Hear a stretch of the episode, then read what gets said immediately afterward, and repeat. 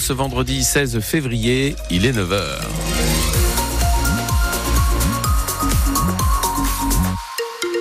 Les infos, euh, Émilie Pou.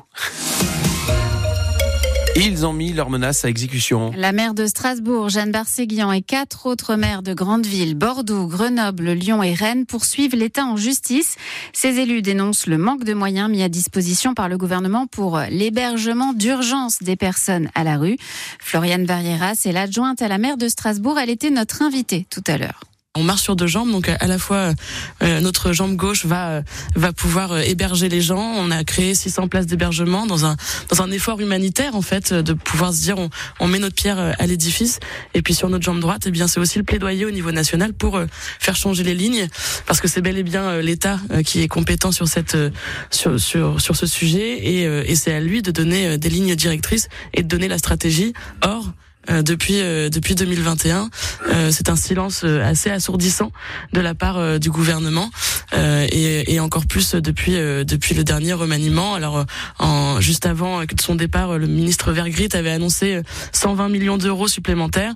le lendemain du remaniement, pas de nouvelles et aucune déclaration tant du président que du premier ministre sur le sujet les associations estiment qu'il y a actuellement 150 enfants à la rue à Strasbourg.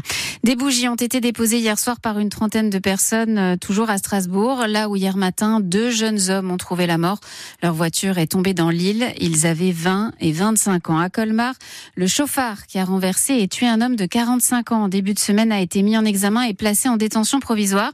Il était sous l'emprise de stupéfiants au moment de l'accident. Selon les chiffres de la sécurité routière, le mois dernier, 240 personnes ont été tuées sur les routes en France. C'est 6% de plus par rapport à l'an dernier. La hausse concerne surtout les cyclistes et les piétons. La région Grand Est est en train de racheter des lignes à la SNCF. C'est une information France Bleu Alsace pour pallier aux problèmes rencontrés sur certaines lignes. Elle veut les remettre en état avant de les ouvrir à la concurrence. Cela concerne notamment les 150 km entre Molsheim, Épinal et Célestat. Thibaut Philippe, c'est le vice-président de la région en charge des transports. C'est une stratégie en fait qui euh, fait euh, l'objet euh, d'une reconquête du train du quotidien. Notre idée, c'est vraiment de remettre des moyens sur la desserte des différents territoires. Et pour qu'on desserve correctement, on se rend bien compte qu'il faut des infrastructures de qualité et c'est ce qui nous manque. Et donc, on va travailler maintenant sur l'infrastructure. C'est une première que vous preniez la main sur ces lignes-là? Ah, c'est une première puisque la région en fait Grand Est aujourd'hui est la région la plus avancée de France sur ce sujet-là, hein, puisqu'on va rouvrir ce qu'on appelle la ligne 14 dans les Vosges. Hein. c'est la ligne qui fait Nancy contre Aix-et-Ville, qui avait été fermé par la SNCF qu'on va rouvrir et donc on va remettre complètement en état. On va euh, remettre en état des lignes comme celles qui vont dans la vallée de la Bruche, dans le Piémont des Vosges, mais aussi par exemple la ligne Strasbourg-Lauterbourg hein, qui doit faire l'objet d'une rénovation complète. Donc là vraiment, on est la région aujourd'hui la plus engagée sur ce sujet-là et sur ces lignes-là. Thibaut Phillips, le vice-président de la région en charge des transports. Les habitants du Haut-Rhin, notamment les travailleurs frontaliers qui vont en Suisse chaque matin, vont devoir prendre leur mal en patience. D'énormes travaux commencent lundi et pour trois mois sur l'A35 et sur la départementale 105 à Saint-Louis, celle qui longe l'aéroport de Balmulhouse. Il s'agit surtout d'élargir l'autoroute et de créer un nouvel échangeur. Et cette fois, c'est sûr, Kylian Mbappé va quitter le PSG. Il l'a annoncé hier, il s'en ira à la fin de la saison. On ne sait pas encore pour quel club On termine par cette belle surprise pour les fans de Johnny. Deux titres inédits du chanteur sont sortis la nuit dernière, six ans après sa mort, Soisigbourg. Deux titres qui ont été oubliés pendant un demi-siècle dans un studio londonien. Non, non, non, reste.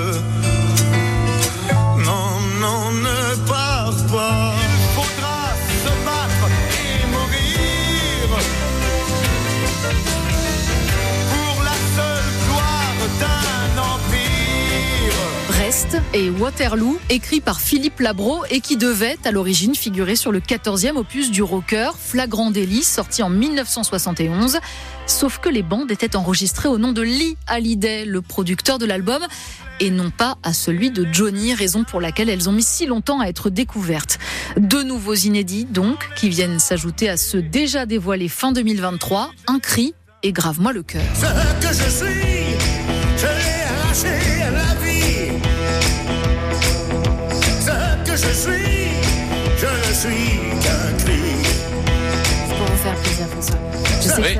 Non, mais moi, je suis un fan de Johnny des années 70 en plus. Vous voyez, il faut boire la source, euh, ma, oh, jolie Sarah, tout Mais ça. ça, c'est les années 70. Oui, je sais, Ouais. c'est pour ça. Et non, pas celui-ci là. Non, celui d'avant, Si. Waterloo. oui, Voilà, c'est ça, on est d'accord. on va y arriver. Voilà. Bon. Les titres sont à découvrir en tout cas sur francebleu.fr.